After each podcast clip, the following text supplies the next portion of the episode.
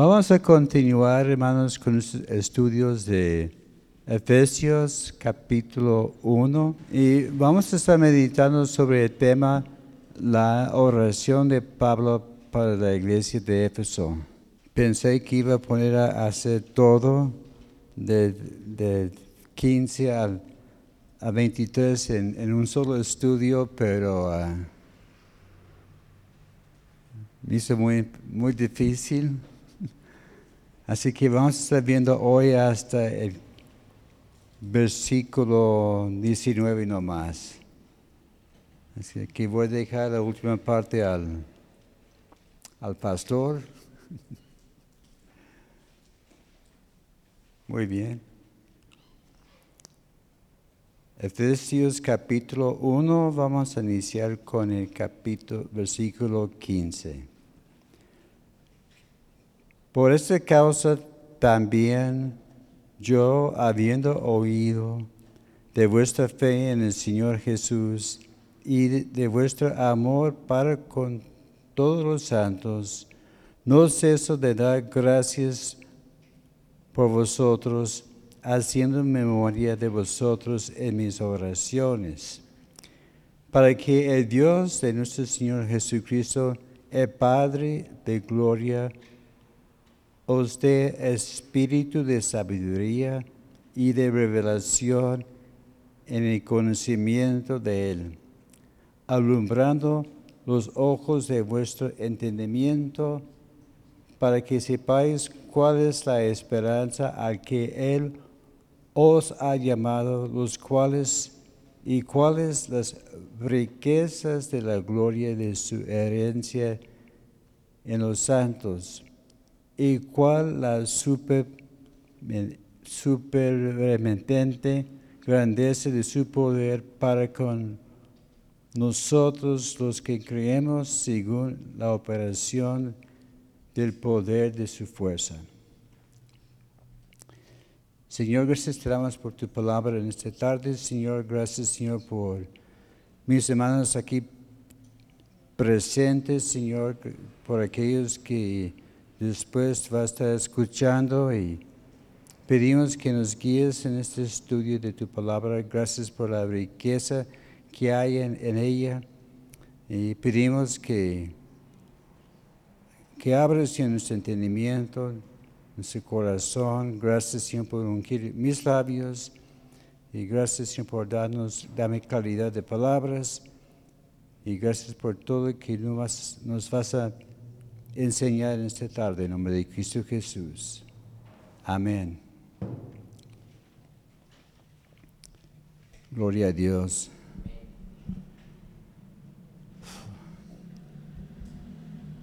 Estaba viendo aquí esos versículos y se ve fácil, ¿verdad? Pero también hay tanta, tanta riqueza y,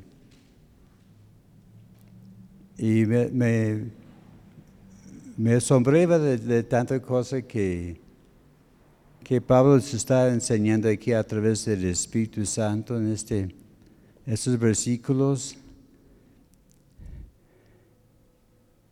Eh, recordamos, en los últimos estudios hemos estado viendo acerca de um, esta iglesia ejemplar de Éfeso.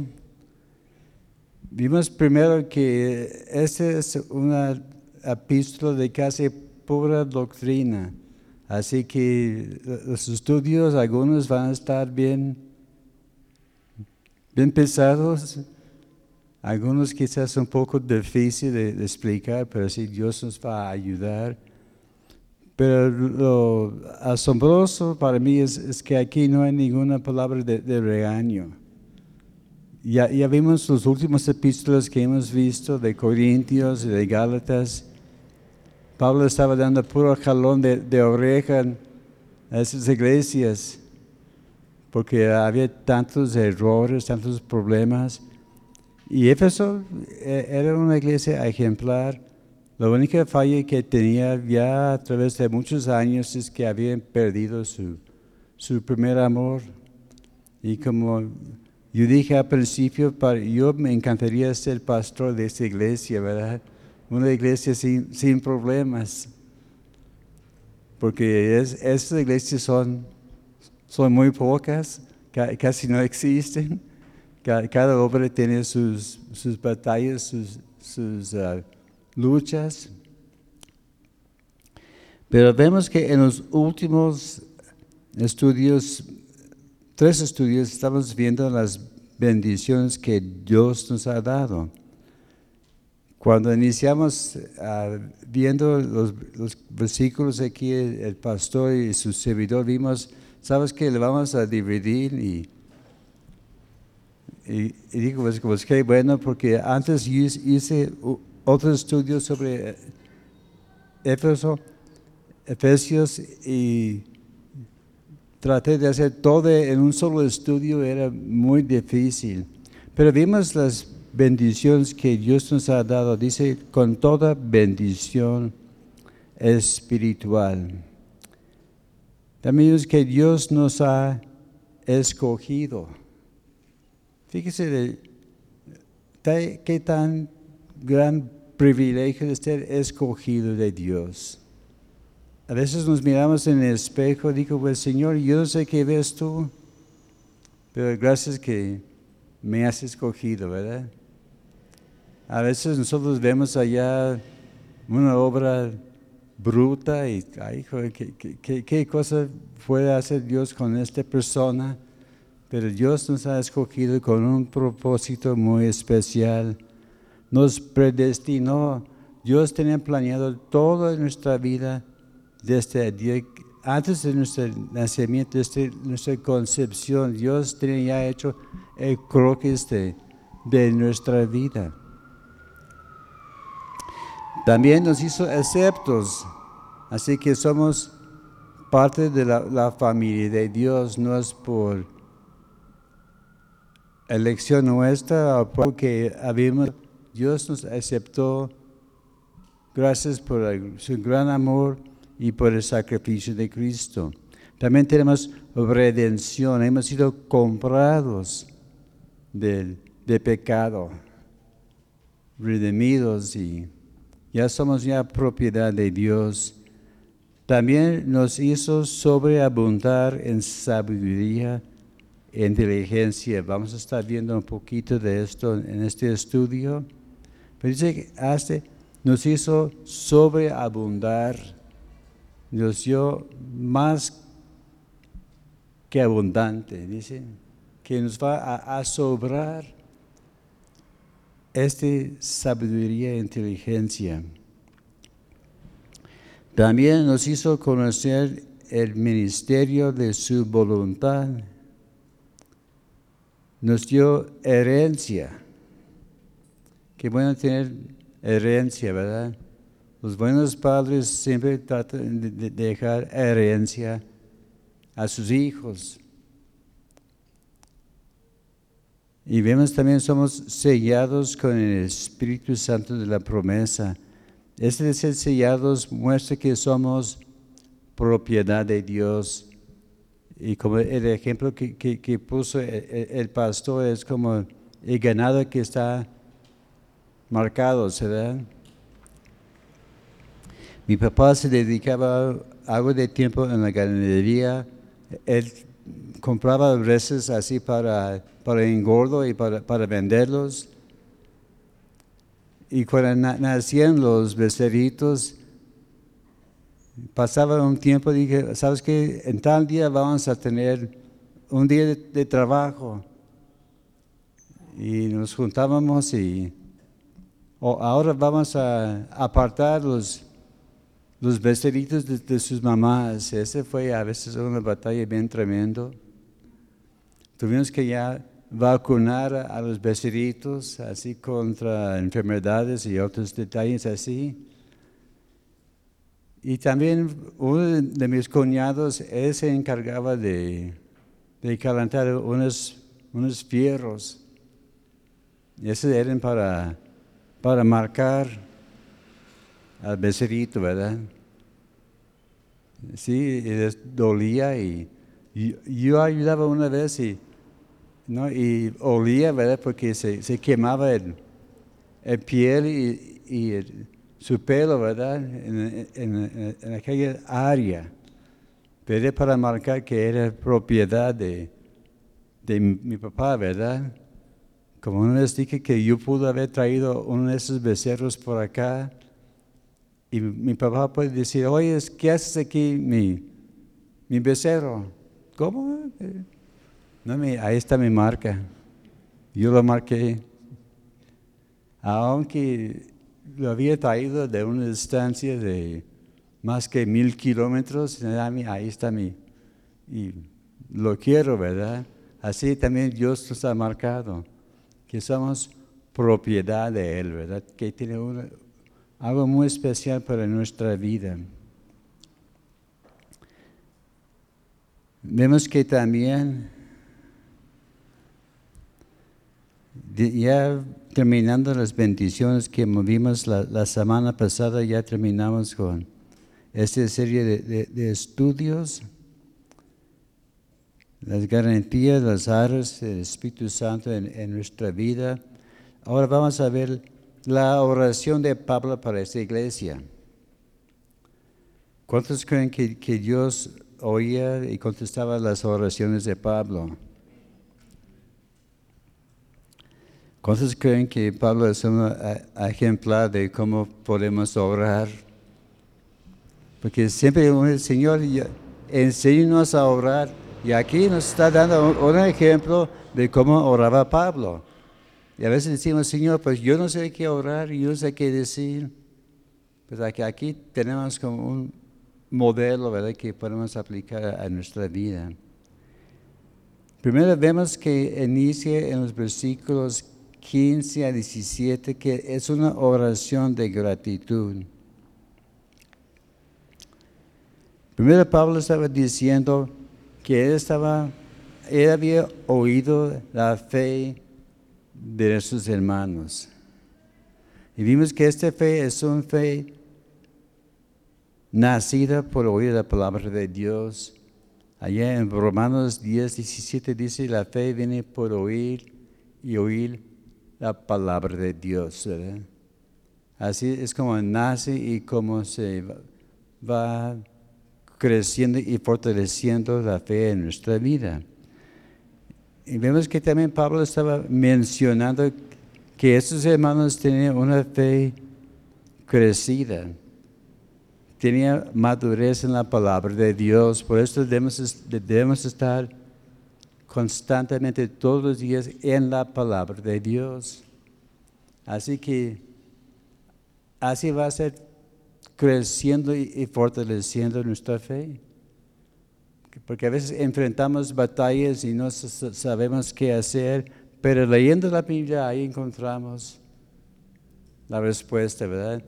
Y muchas veces lo que leemos de día a día podemos aplicar a, nuestras vidas.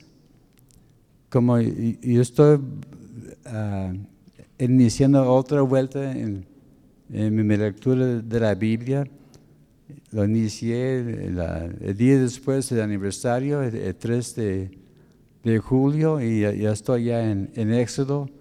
Y es tremenda las lecciones que podemos aprender de las jornadas del pueblo de Israel en, en el desierto. Apenas estamos eh, iniciando como la palabra que compartí hoy, que ellos ya, ¿qué vamos a hacer? Y y eso podemos aplicar a nuestra vida. A veces no sabemos qué vamos a poder hacer. Y allá, vemos que Dios dice, ¿sabes qué? Marcha.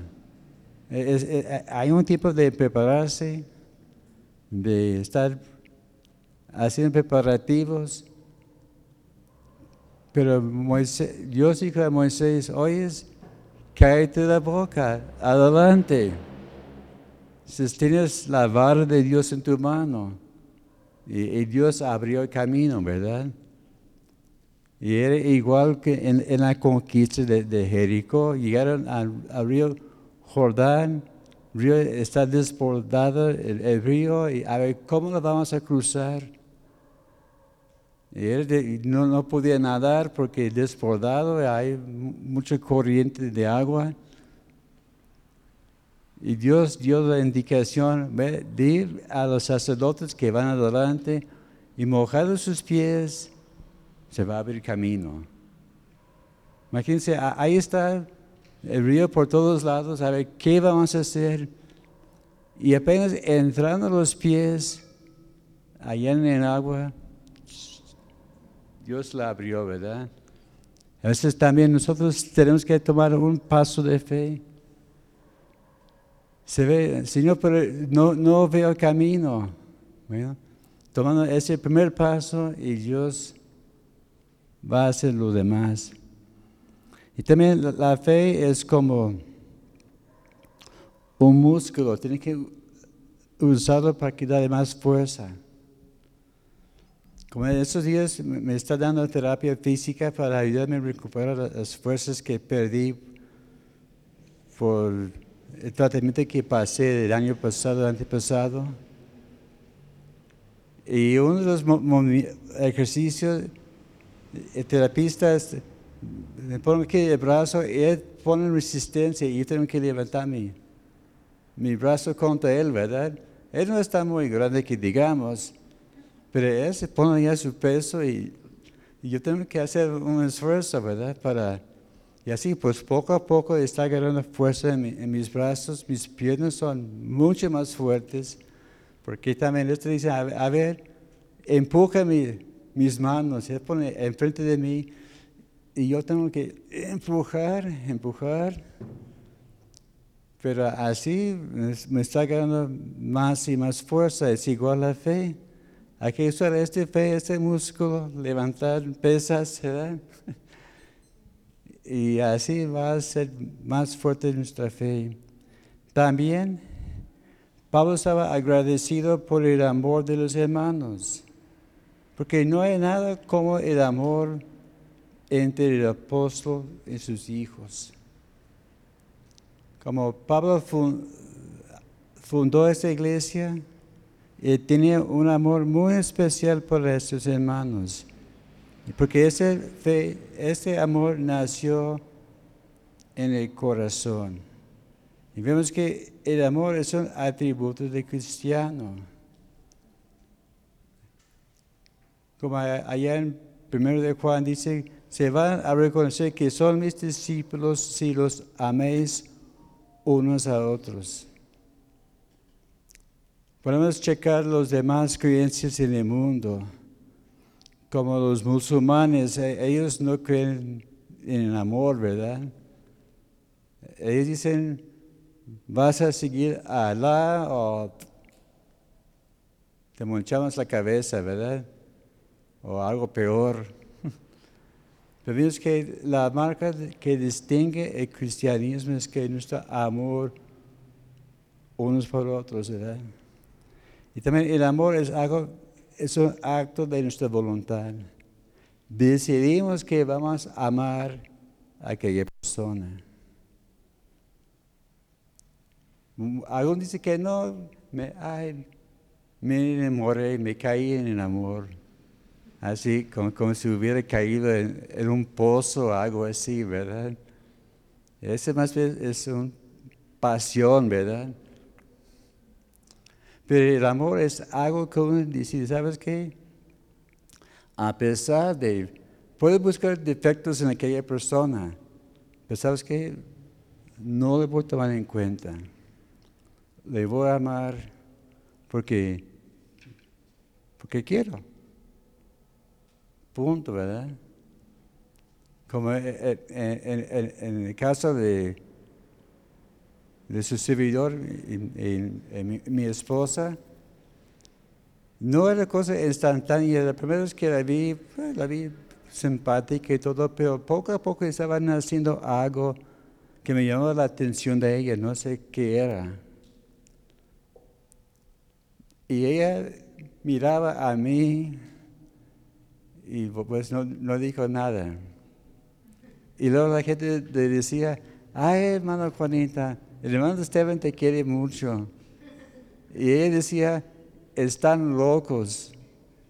Entonces, este corajudo, pues no, ni, ni en cuadro le quiero ver. Pero Dios en su tiempo puso todo en orden. Yo tuve miedo de hablar a, ella. Y al fin dije, ¿sabes qué? Lo voy a hacer. De una vez para siempre voy a desengañarme. Y hablé con ella y dije, vamos a orar. Y después de tiempo de prueba, ella dijo, sí, gracias a Dios.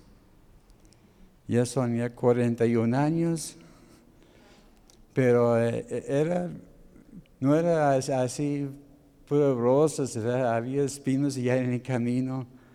Pero la cosa es, es, que decidimos los dos, vamos a estar aquí hasta el final del camino.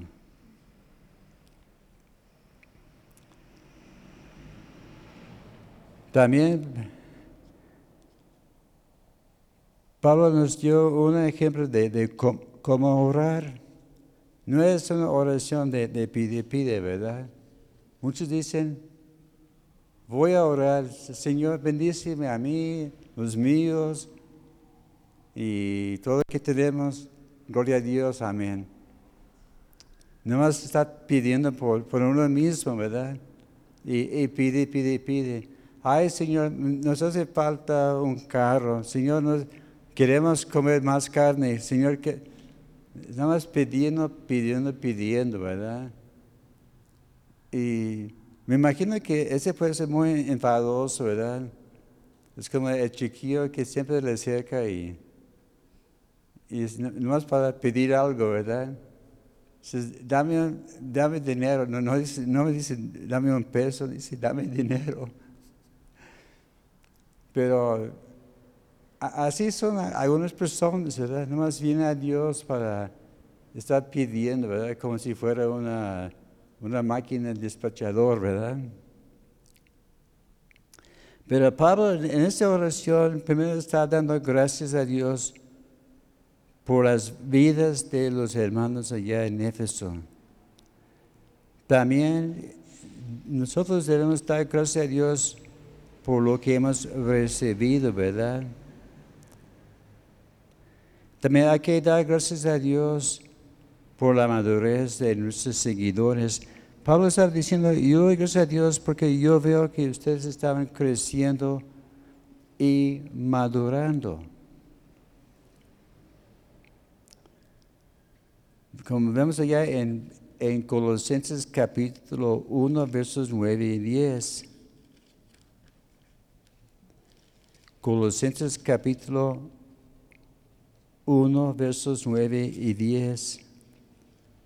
Por lo cual también nosotros desde el día que lo oímos, no cesamos de orar por vosotros y de pedir que seáis llenos del conocimiento de su voluntad en toda sabiduría e inteligencia espiritual, para que andéis como es digno del Señor, agradándole en todo llevando fruto en toda buena obra y creciendo en el conocimiento de Dios.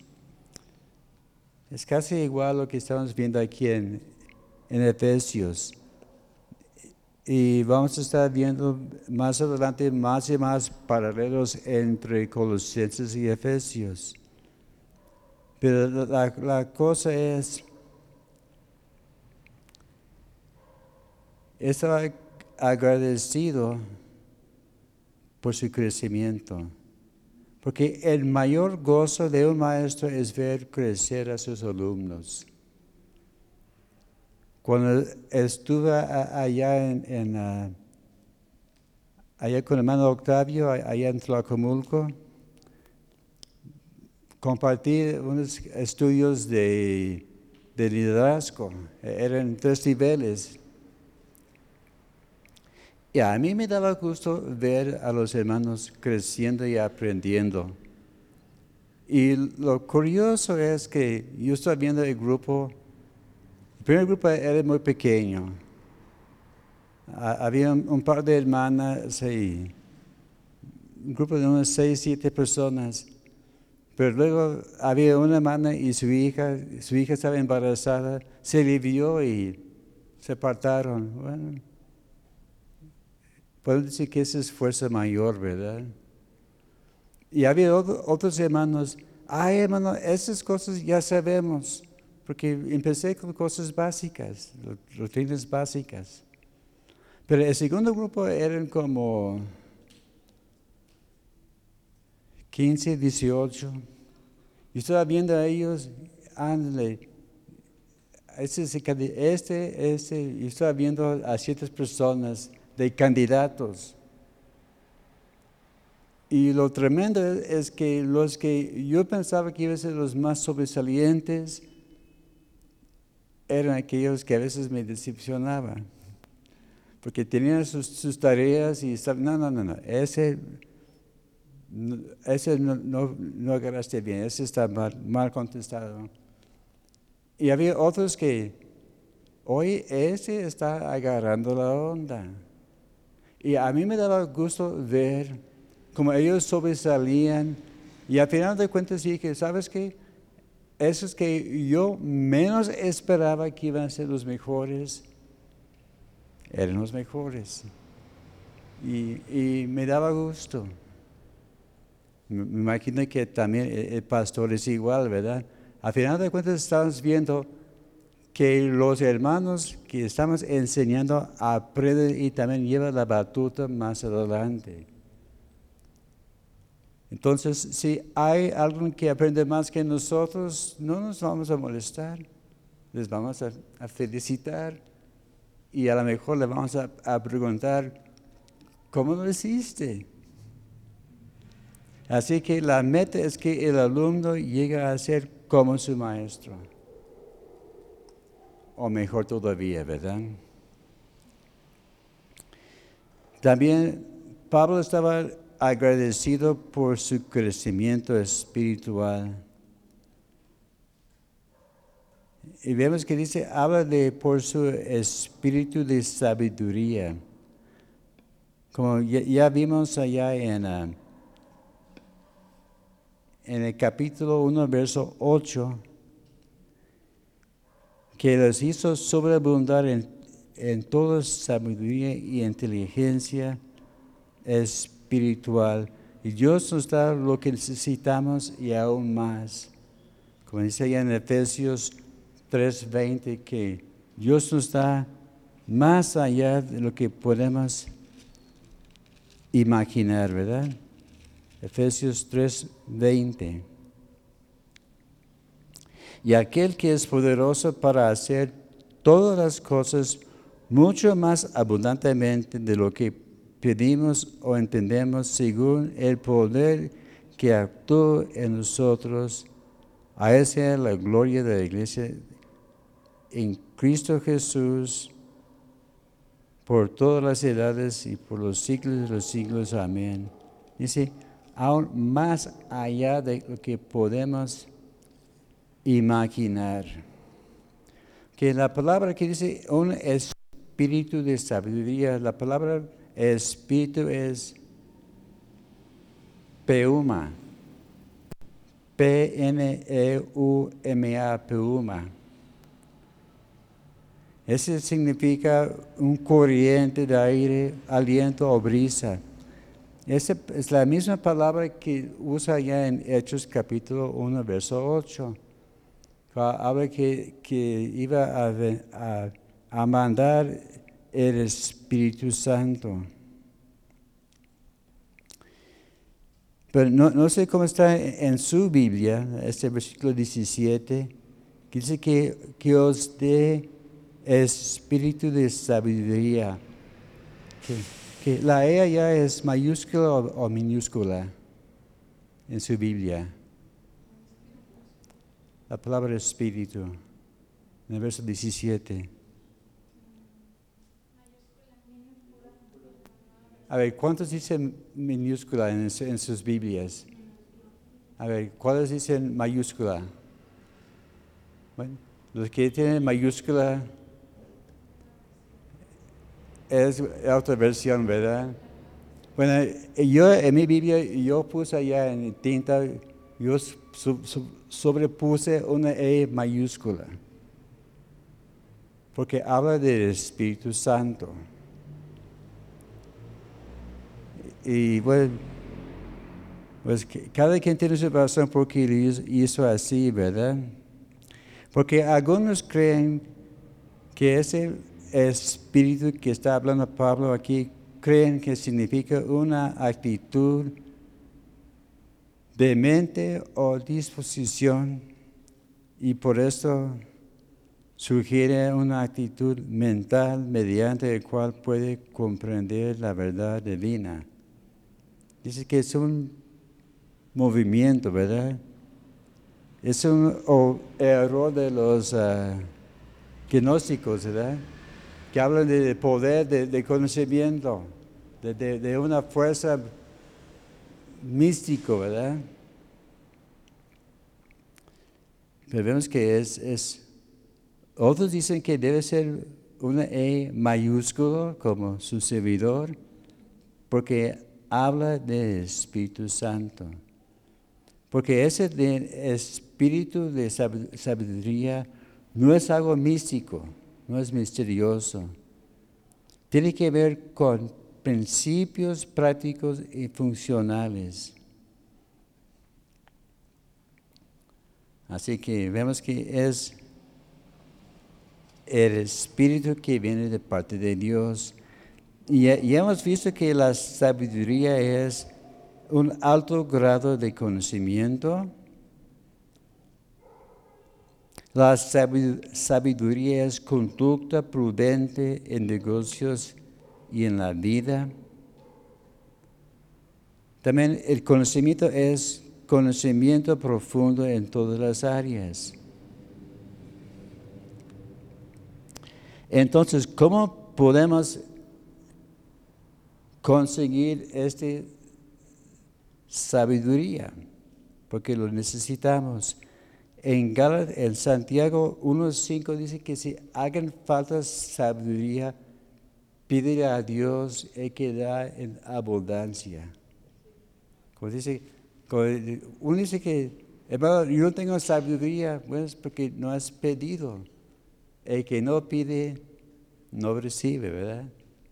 Y Santiago nos está exhortando, pide a Dios y te va a dar en abundancia. También la sabiduría viene a través del temor de Dios. Allá en Proverbios 1.7 dice, el principio de la sabiduría es el temor de Jehová. Así que debemos buscar esta sabiduría con diligencia. Tenemos dos ejemplos de personas que pedían sabiduría. Tenemos el más famoso de todos, Salomón. Cuando Dios le, le apareció, ya, ya después de la muerte de, de David, cuando estaba iniciando su, su reinado, y Dios le dijo, Salomón, pídeme lo que tú quieres. Uh, imagínense, es como darle un cheque en blanco, ¿verdad? A ver, pon tú la cantidad, ya está firmado, pon tú la cantidad de lo que quieres, es tuyo. Y Salmo dijo, bueno, yo quiero ser sabio para poder guiar a tu pueblo. Y, y vimos que inició muy, muy bien. También con Salomón vemos, aprendemos cosas que no debemos hacer. Porque como a él su debilidad eran las mujeres, tenía mil mujeres. Imagínense si una batalla con, con una, imagínense con, con mil. Y además e- eran extranjeras, e- eran paganas y desviaron su corazón. Así que en su vejez se dejó de Dios. Así que vemos que no era perfecto, ¿verdad? Pero gracias a Salomón tenemos el libro de los proverbios, que nos da cada día una chispita de, dirección que necesitamos en la vida. Otro ejemplo es el mismo Moisés en el Salmo 90.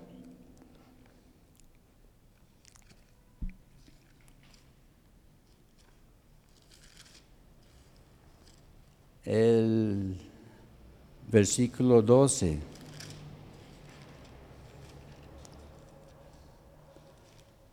Salmo 90, verso 12. Enséñanos de tal modo a contar nuestros días que traigamos al corazón sabiduría. Dice, hay que aprender a contar nuestros días. Yo recuerdo hace algunos años ya,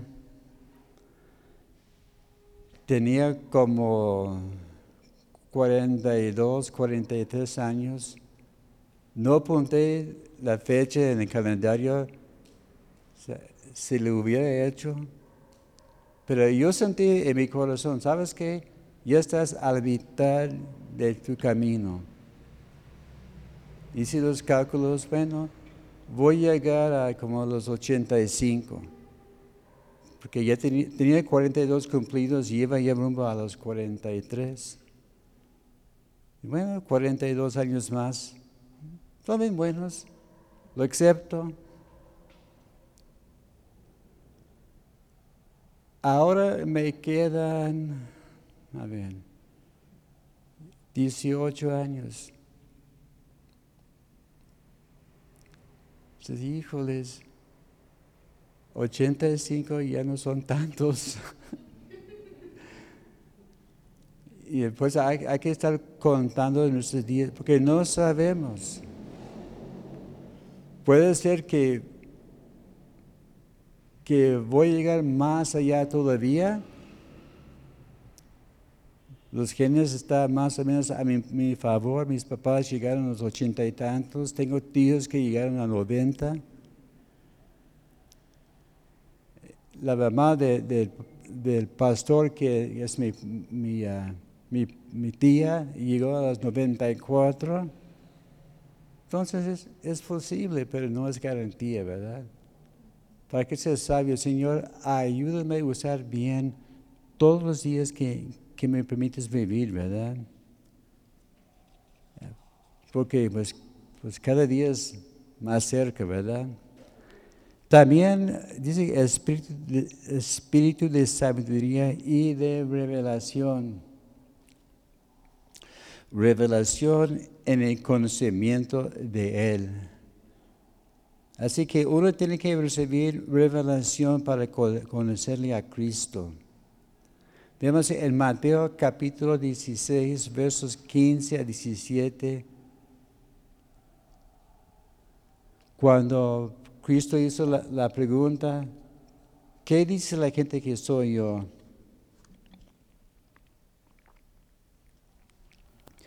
Y luego él dijo a, sus discípulos, ¿y ustedes qué, dicen? ¿Quién soy yo? Y Pedro, eres tú el Cristo. Y el mismo Señor dijo, Señor, ¿sabes qué, Pedro? Eso no, no vino de, por allá, el Padre te lo reveló. Así para conocer a Cristo hay que tener una revelación de parte de Dios mismo. También en Mateo capítulo 11, verso 27 dice que solo podemos conocer a Cristo por el Padre es la única forma de conocer bien a Cristo a través de lo que nos revela el Dios Padre. También en Juan 17, 3, que esa es la vida eterna, que te conocen a ti. Así, esta es la base de nuestra vida, conociendo a Cristo, ¿verdad? y vemos que hay una gran diferencia de saber de alguien y de, conocerle, ¿verdad? Porque uno puede decir, como el presidente, ¿cuántos conocen el presidente? Ay, ¿cu- ¿Cuántos saben quién es el presidente? Pues todos, ¿verdad? Pero saber de él es una cosa, de conocerle es otra cosa diferente. Es igual también con nuestra relación con, con, con Dios, ¿verdad? De saber de Él es una cosa, pero Dios quiere que le conozcamos en una forma profunda. La palabra revelación en el griego es apocalipsis. Apocalipsis. A-P-O-C-A-L-O-P-I-S-I-S. Apocalipsis. Apocalipsis. Ahí viene la palabra apocalipsis. Revelación, ¿verdad? Y vemos que ese conlleva la idea de dar a conocer o descubrir algo o alguien que antes no conoció. Y esa revelación, quiere decir que ellos pueden descubrir nuevos conocimientos para conocer más de la verdad divina revelada a Cristo. Así que esa revelación es para que podamos conocer las verdades de la palabra de Dios. Por eso cuando estamos leyendo, Señor, revélame tu palabra. Dame una apocalipsis, una revelación de lo, que hay en este libro. Así que vemos que es de suma importancia no solo saber de Dios, sino de conocerle. Y, y- vemos que esa oración de Pablo no es una oración cualquiera, ¿verdad? No es una oración frívola. Es una cosa profunda, ¿verdad? Pablo, Pablo está diciendo, ¿sabes qué? Yo quiero que conozcan bien la verdad. La segunda cosa que vamos a ver es que seamos alumbrados, allá en el, en el versículo 18. Híjoles. Dice que alumbrados los ojos de nuestro entendimiento. Haciendo comparaciones de, comparaciones de, de versiones en la Biblia de las Américas, dice, mi oración es que los ojos de vuestro corazón iluminados. En la Biblia Dios habla hoy, dice, pido que Dios les ilumine la mente.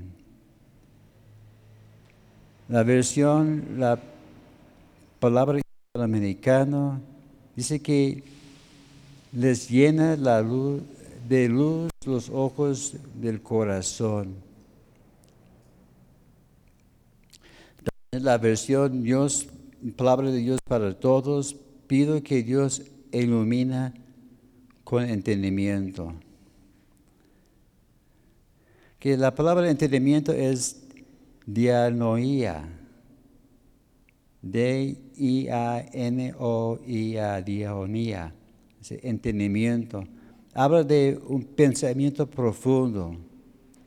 Incluye imaginación, mente entendimiento. Y algunos creen que la palabra más indicada aquí sería de, corazón. Como aquí dice, alumbrados los ojos de vuestro entendimiento. Y algunas versiones sí usan la palabra corazón, ¿verdad?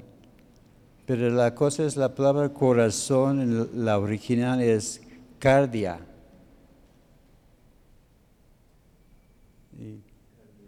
Cardia, ¿verdad? Es la palabra en el griego, cardia. Donde vemos todas las palabras de cardio, car- cardiorresto, cardiografía, habla de, corazón. Pero ese no está hablando de este músculo que va bombeando sangre en este cuerpo, habla de pensamiento profundo e incluye imaginación, mente, entendimiento. Y habla de todas las facultades interiores, a la vez los efectos, pensamientos, voluntad, de modo que sobre todo el hombre interior. Así, Dios quiere que sea iluminado en nuestro interior totalmente. Y con el Espíritu Santo viene la iluminación espiritual y con el entendimiento aprendemos mejor las cosas de Dios. Y esa cosa, alumbrar los ojos, significa que se puede recibir el resplandor de la esperanza que nos llega cuando entendemos la enormidad, enormidad, la, la inversión de Dios en nosotros. Entonces, ¿en qué áreas Dios nos quiere iluminar? dice primero la, la esperanza que hemos sido llamados. La palabra esperanza es elpis, que significa anticipar y casi siempre con placer. Es una expectativa o confianza. Es, es, puede ser fe o esperanza. ¿Y a qué nos ha llamado Dios? Primero, Dios nos ha llamado a ser santos. Romanos 1.7. También Dios nos ha llamado a la santificación. Primero Tesalonicenses 4.7. También Dios nos ha llamado a su luz. Primero de Pedro 2.9. También Dios nos ha llamado a la libertad. Gálatas 5.13. También Dios nos ha llamado a ser hijos de Dios, primero de Juan 3.1.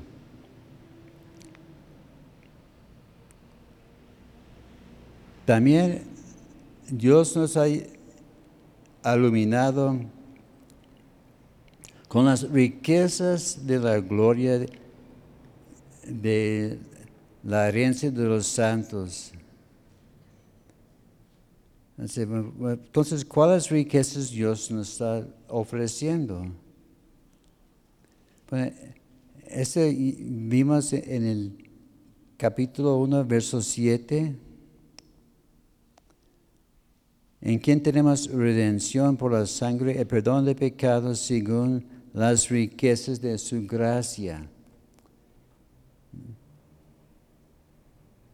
Y vemos que esta palabra de riqueza es una palabra calificativa.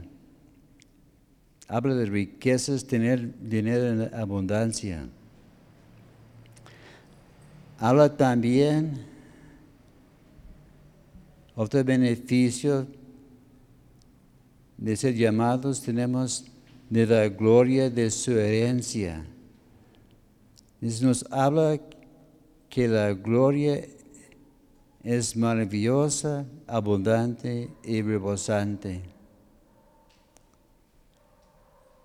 Y, ya vimos en nuestros estudios anteriores, en los versículos 6, 12 y 14, que habla de la gloria que Dios nos da y nos ha prometido. También tenemos las riquezas de la gloria de su herencia en los santos. Entonces, ¿para quién son estas riquezas? Los santos, ¿verdad?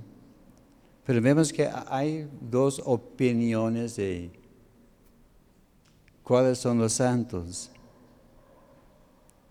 Unos dicen que los santos son quienes Dios tiene reservado una herencia gloriosa. Y otros dicen son de los santos son de Dios. Es una poses- posesión preciosa de Él, adquirido. Y que Dios nos quiere dar todo, ¿verdad? Así que Pablo está orando que los creyentes puedan lograr comprender qué grande es la estima que Dios ha puesto en los santos, los creyentes por medio de fe en Cristo Jesús. A veces no, no entendemos todo que Dios tiene para con nosotros. Es una cosa grande y tremenda, ¿verdad? También habla de cuál es la superveniente grandeza de su poder para con nosotros.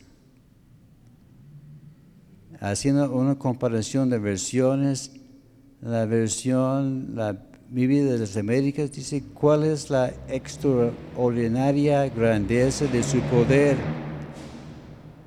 También la nueva versión internacional dice cuál incomparable es la grandeza de su poder. Dios habla hoy, dice cuál grande y sin límites es su poder.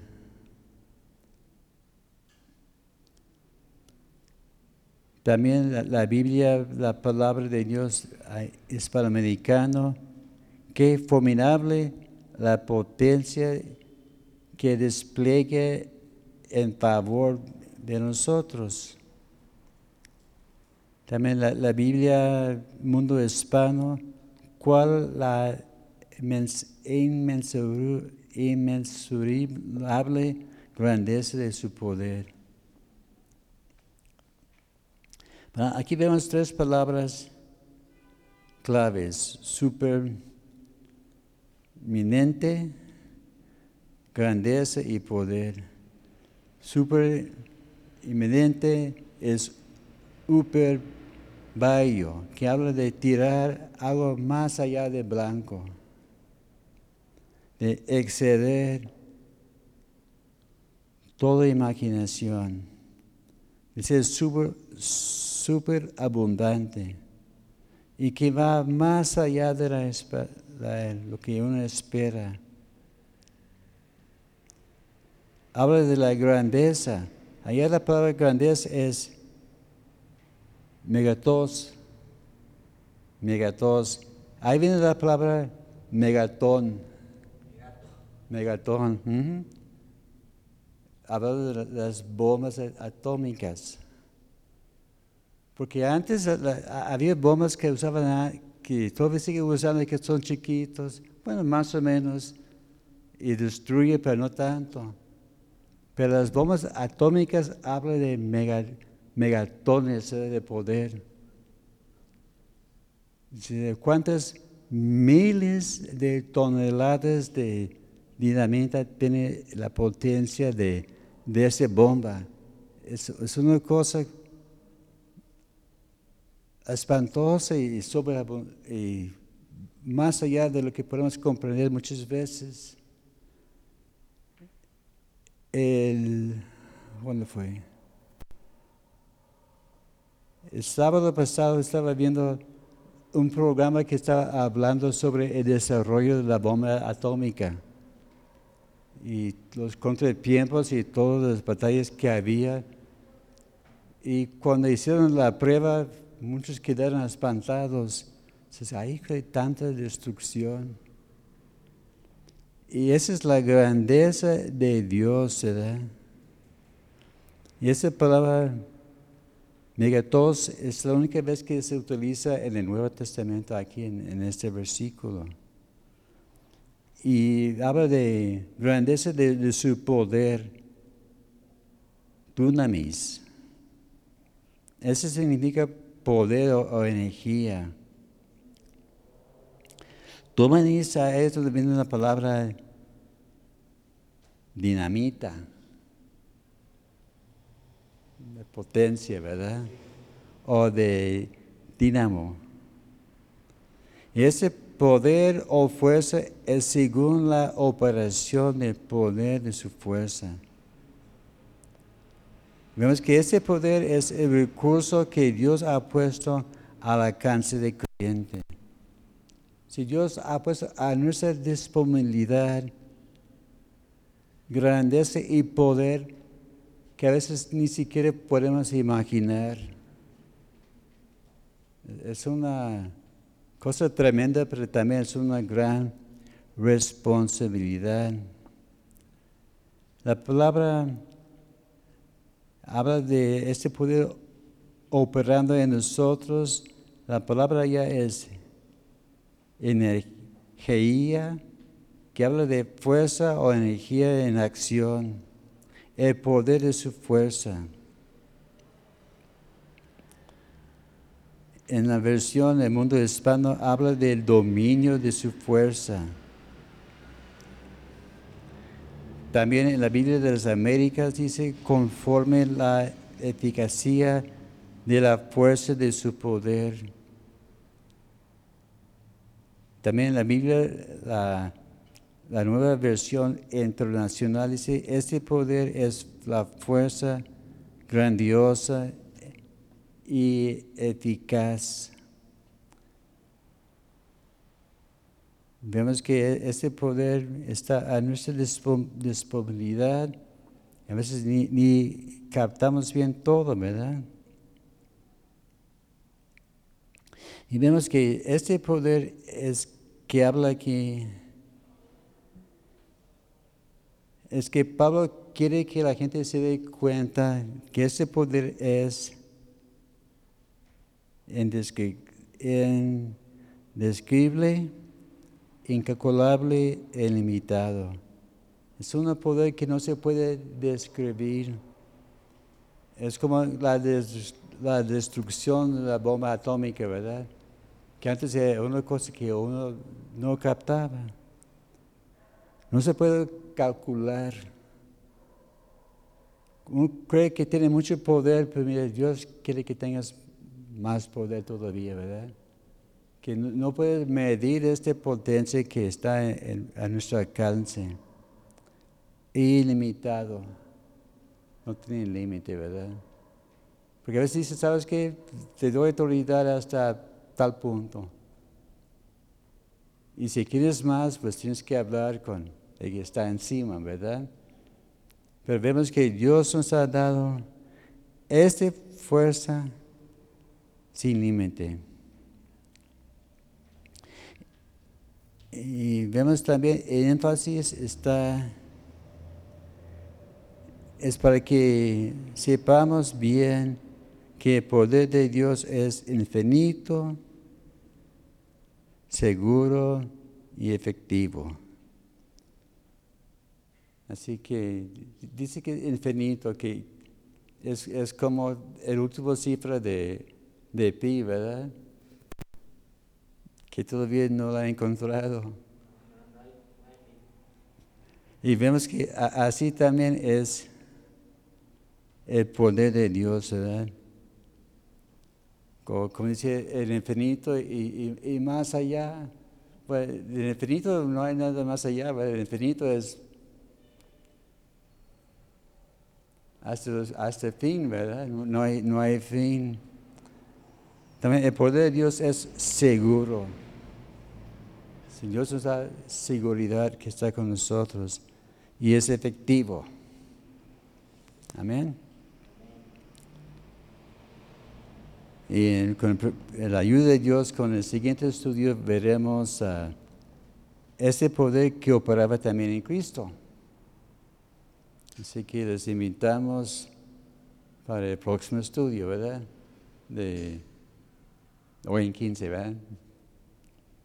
porque hoy noche vamos a estar ya disfrutando del campamento.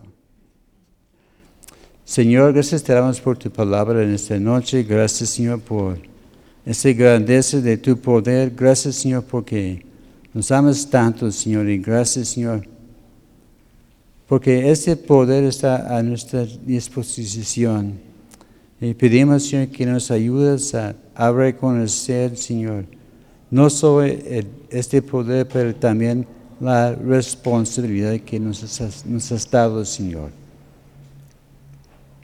Y pedimos, Señor, que podamos ser buenos mayordomos, Señor, en cuanto a esta autoridad que nos has dado. Y gracias por usarnos para tu honra y tu gloria. Gracias, Señor, por tu mano sobre mis hermanos. Llévalos con bien a sus casas y gracias te doy por tu mano de bendición sobre sus vidas. En nombre de Cristo Jesús. Amén.